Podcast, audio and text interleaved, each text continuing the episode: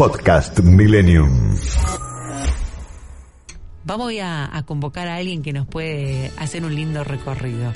Está en línea en este momento Jorge Casenave. Él coordina avistajes de la fauna silvestre en el país y también en el extranjero. Nos anotamos con Santiago para ver si terminábamos el año un poquito más livianos. Hola Pero Jorge. déjame- Sí, decime, Spont. Déjame contarte algo. Estudió Derecho, ejerció la abogacía, hasta descubrió que no era su vocación. ¿eh? Y ahí dijo, como dice Gisela, me voy a avistar fauna silvestre en el país, en el extranjero.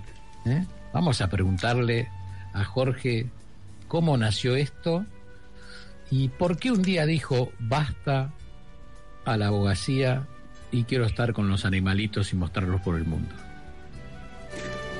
¿Estás ahí, Jorge? Buenas tardes. Estoy, estoy acá, Gisela Santiago, buenas tardes. ¿Cómo Sí. les va? ¿Estás avistando algo en este momento o estás en el living de tu casa?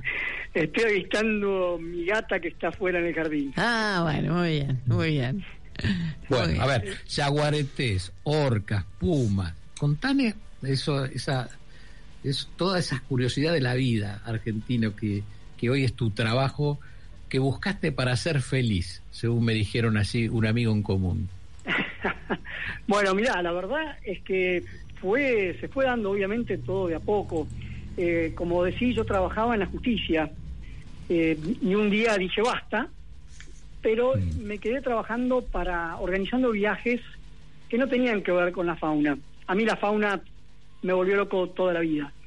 Eh, cuando y dije bueno a ver qué hago cómo puedo arrimarme Eh, me había me había, me había pegado en la cabeza mal un documental de la aventura del hombre de cuando era chico de Península Valdés donde se veían las orcas capturar lobitos de la playa y dije yo tengo que ir acá y así empecé yendo ahí ¿Y fuiste como trabajo? Fui.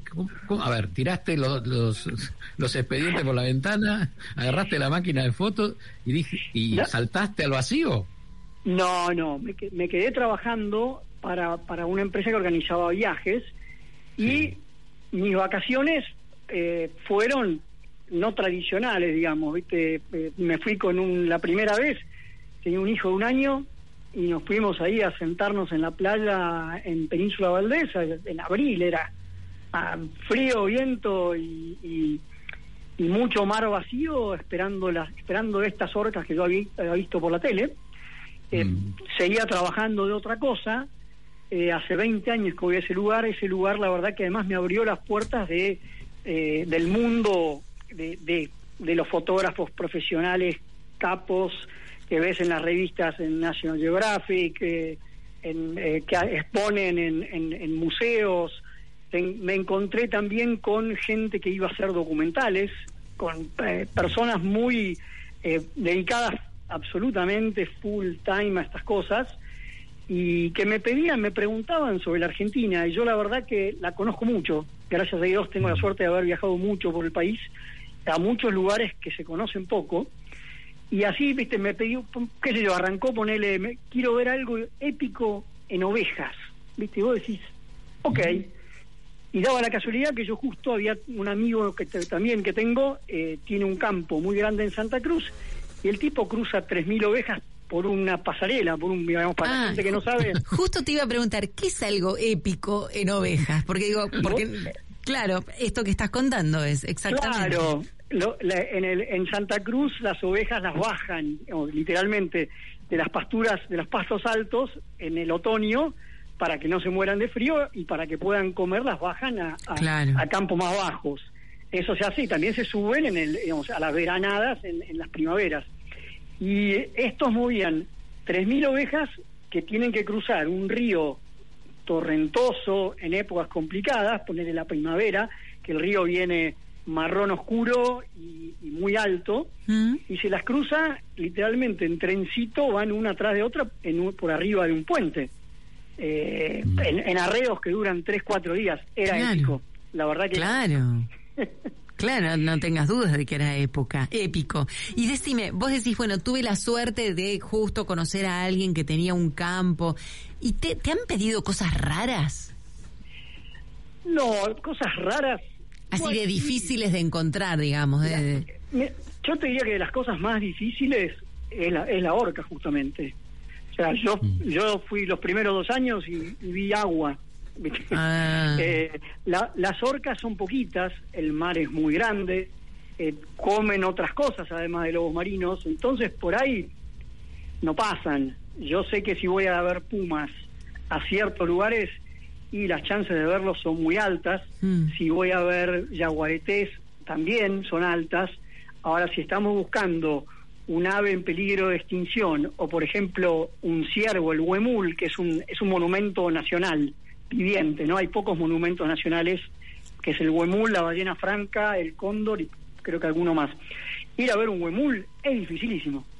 Te Claro. podés pasar un rato, un- 20 días sin ver nada. Este, y si lo ves por ahí, ves el traste del huemul eh, yéndose montaña arriba. Ay, Dios, claro. es como sacar la foto cuando se viste cuando te diste vuelta y se cayó el glaciar, más o menos es lo mismo, te digo. Es lo, Jorge. es lo mismo. Sí, decime, Santiago. No, no, Jorge, me- me- yo me quedé, eh, necesito que me ayudes con esto, porque he visto ese momento donde las orcas se acercan a los lobos marinos, ¿no? Algunos suben a la, a la playa y se lo llevan, ¿no? Hacia el mar. Eh, con, tratá de contarnos cómo es ese momento. ¿Qué, ¿Qué sentiste la primera vez que viste eso y que después entendés que, entender que es parte de la naturaleza? Mira, la verdad que la primera, la primera vez que vi eso se llama varamiento. Eh, es, Sí. es, es una técnica que dominan hoy en día unos 15 animales individuales, te diría, yo diría con la banderita, con escarapela, argentinos. Pasa solamente acá.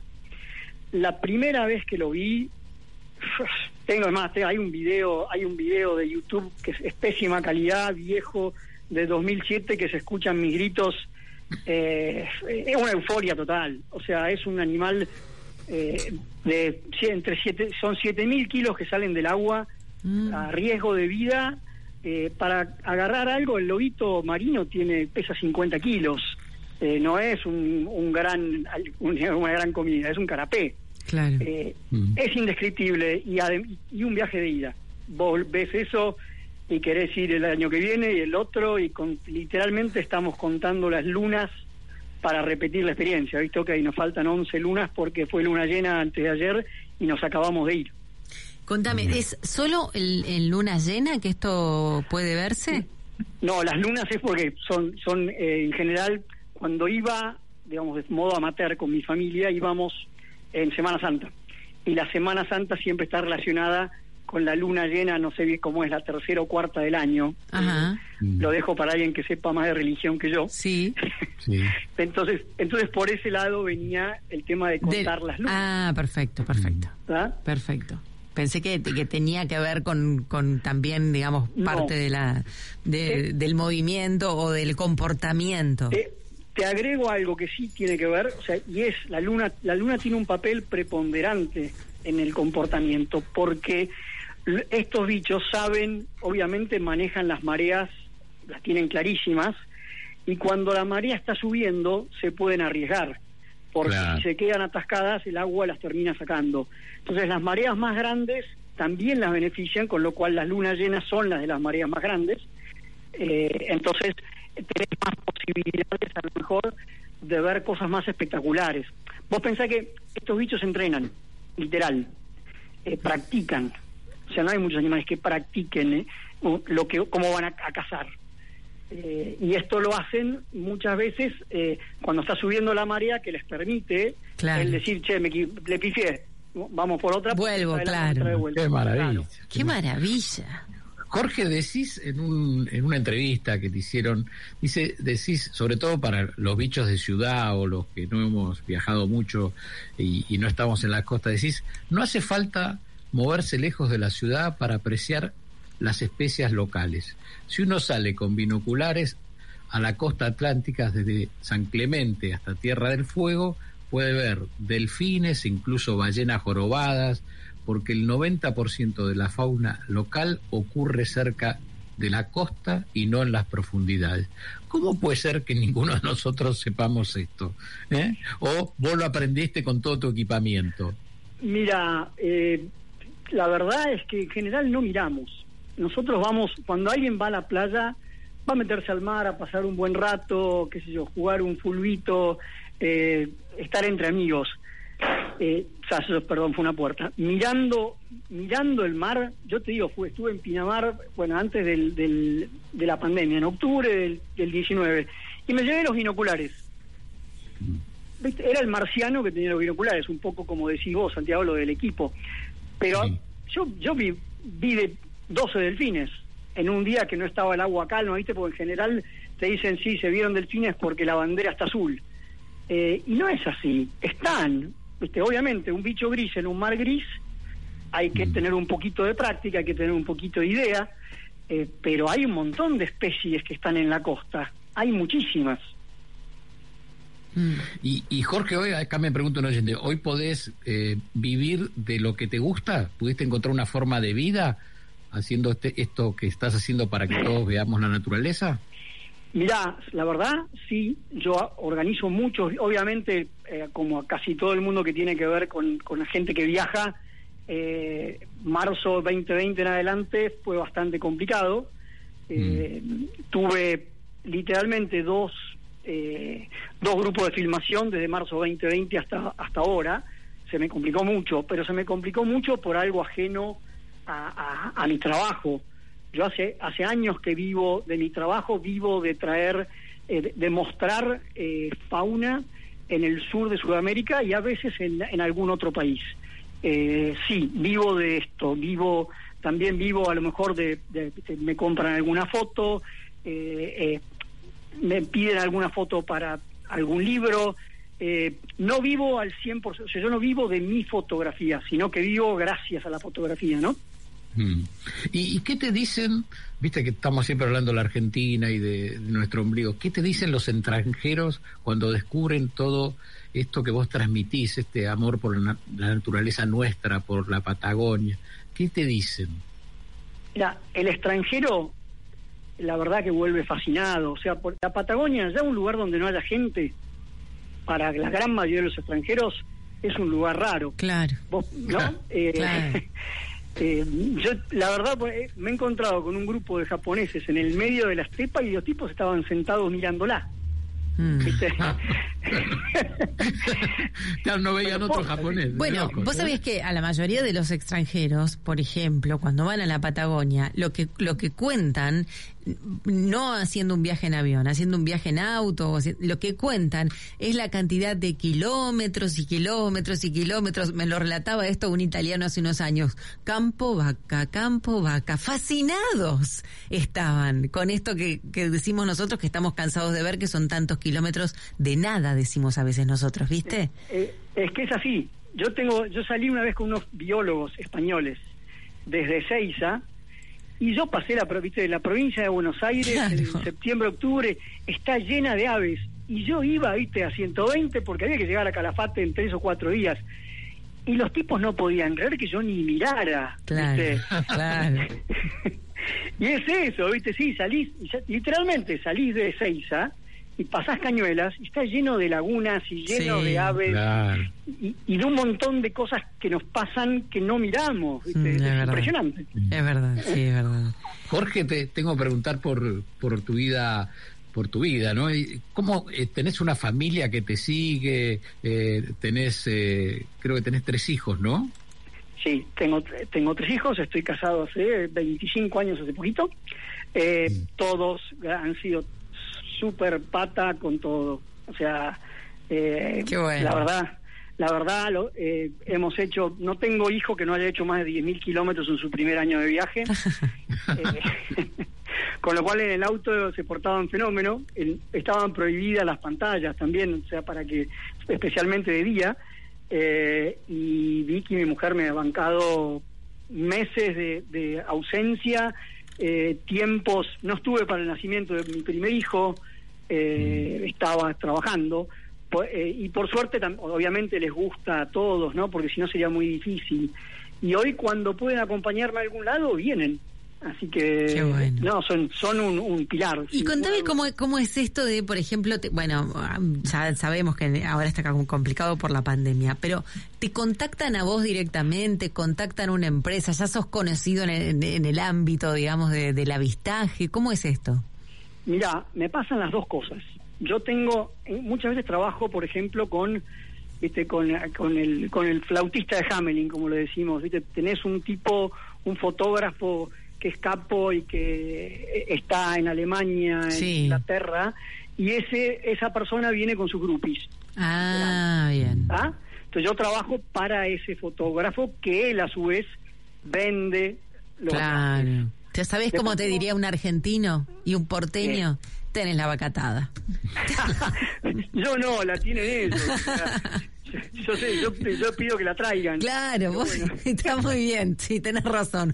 Vos le das el pasto a la vaca, tenés razón. Exacto, sí, sí, sí, yo no la tengo. esa, no, La- Le das de pastar, está muy bien. pero, pe- Bueno. pero bueno, es, ese es, ese es eso es lo fundamental. en- Y la otra es, obviamente, tengo clientes individuales, tengo gente que quiere viajar conmigo, incluso ah, fuera de, de Sudamérica. Y, y en general, sí, yo trabajo más que nada para una empresa que se dedica a prestar el servicio que yo, eh, yo ofrezco acá. Está bien. ¿No? Ujú. Bien, serías como un guía, vamos a trasladarlo al, eh, dejemos el avistaje o dejemos los animales de lado, eh, un guía turístico eh, que uno puede llegar a contratar en determinado lugar cuando viaja al exterior y demás, con, con cosas más exquisitas, ¿no? Con cosas más puntuales de las que habitualmente uno puede llegar a ver. Sin ninguna duda. Soy eso soy, y soy un poco coordinador también, ¿no? Ah. yo coordino todo eso, ¿no? Soy las dos cosas. Bien. Y, y sos un aventurero. Jorge Casanal, Casanal, nuestro aventurero de hoy. Ahora, contame si tenés alguna aventura en mente, algún deseo, algún sueño. Decir, quiero ir a tal lugar a buscar tal animal, eh, tal paraje. eh, ¿Cuál es tu meta? Mira, mi, mi, mi animal así que quiero ver, que es uno de los gatos que me faltan, quiero ver el leopardo de las nieves, que vive en el Himalaya. Es una odisea estar ahí arriba nomás Claro. y, agu- y aguantarlo. Y ese sin ninguna duda está en, sería el, el- el- en el podio seguro. Y después la otra cosa que me pasó es que eh, justo antes de la pandemia llegué a Alaska, que quería quería ver osos, eh, lo- los osos grises, eh, y estuve 25 horas, me tuve que volver porque se cerró el país. Así que te diría que esa cuenta la tengo más que pendiente. Mm. Eh, Cuando eh, nosotros vimos que vos, vi- o sea, sos de la provincia de Buenos Aires, ¿de qué lugar? yo vivo en zona norte, estoy en, en el partido de San Isidro. Ah, bien, estás cerquita aquí, estás, este, sos vecino. Y si tuvieses que decir mi lugar favorito en la Argentina para avistar, ¿cuál es? Qué buena pregunta. Mira, yo creo, si yo para para para mudarme, digamos, o para avistar, No, no, para avistar, para avistar. Vos decís, "Ay, este, esto elijo Mirá. volver y volver a verlo. Península Valdés. Ah, O Sa- Península Valdés y el segundo Santa Cruz. Y te cuento por qué. Porque tiene una explicación. Vos en Península Valdés vas todo el año y todo el año pasan cosas distintas. Y eso es una maravilla. Eh, ves, ves cómo van cambiando, cómo va- qué, qué animales llegan a la costa, quiénes se van, eh, quiénes están por, por tener eh, bebitos, quiénes eh, se, se tienen que ir desde bueno. Península hasta Brasil o hasta Malvinas o hay, hay pasa todo el tiempo hay algo distinto, ¿no? Qué Es bueno. eso. Sí, Jorge y Gisela te preguntaba tu lugar preferido para avistar. Y yo te pregunto, ¿y tu lugar en el mundo? mi lugar en el mundo. Si yo pudiera, obviamente, trasladarme, eh, vivir en algún en algún otro lado, probablemente sea Patagonia Sur. Hmm. Mm. ¿algún lugar en especial? Mira el campo. Ah. en, en el medio de la nada, pero pensando en que hoy, por ejemplo, eh, Internet llega a todos lados. Yo hay Sí. cosas que para trabajar necesito, también necesito mantenerme en contacto con mi familia. Tengo padres, hermanos, sobrinos, muchísimos amigos que incluso me han ayudado mucho en estas épocas complicadas, ¿no? Mm. Eh, justamente uno es el común que mencionaba Santiago. Eh, yo, eh, más allá de, de que me gustaría vivir en, en algún otro lado, eh, tengo un gran sentido de pertenencia y tengo muchos y muy buenos amigos y familiares. Qué bueno. Qué bueno. Me dejaste pensando en, algo que ahora con esta historia de las pandemias, viste que dicen que no va a ser la última que tengamos, que van a venir otras y qué sé yo. Viste cuando uno empieza a pensar la gente que tiene alrededor, nunca se nos había ocurrido reparar en las profesiones o en las actividades que tienen. Entonces, hay que, yo hago avistaje de fauna con turistas. Mm, ya lo empezamos a mirar medio, viste, con, con respeto, porque este viene otra pandemia acá sonamos. Yo tengo un comercio de estas cosas nos trajo la pandemia también, pero gracias a esos amigos que tuviste este, y a la gente obviamente de alrededor pudiste seguir adelante con esta idea magnífica que pudiste concretar, porque me parece que lo mejor de toda esta historia es que la pudiste concretar. Sí, la verdad que sí, y como vos decís, hay un montón de gente que se ha visto, ha visto su vida modificada por estas cosas. Eh, en, en, mi caso, hoy a la mañana recibí un, mail de un, australiano, amigo mío, que cierra su empresa. Y, duelen, ¿no? Eh, ver estas cosas. Pero, pero bueno, eh, la verdad que sí, está muy difícil. Y uno caminando por acá, ve los negocios cerrados y, y, sí. Seguro. Igual me sigo considerando un me considero un privilegiado. Sos un privilegiado. lo sos. Sin ninguna duda, coincido, Lo sos, lo sos y nos encanta que haya gente que pueda ser privilegiada. No la, no la envidiamos, nos encanta. Al contrario, la apoyamos. Porque, sí, porque me parece que son estas personas, sos una de estas personas que va a ayudar a que el engranaje pueda empezar a moverse de nuevo eh, y, podamos estar en marcha de nuevo. Te agradecemos muchísimo haber estado con nosotros, habernos dejado un ratito de tu viaje, de tu avistaje, de esos lugares maravillosos que vas recorriendo. Gracias, Jorge, por estar con nosotros. Muchas gracias a los dos. Jorge Casenave, él coordina avistajes de la fauna silvestre en el país y el extranjero. Podcast Millennium.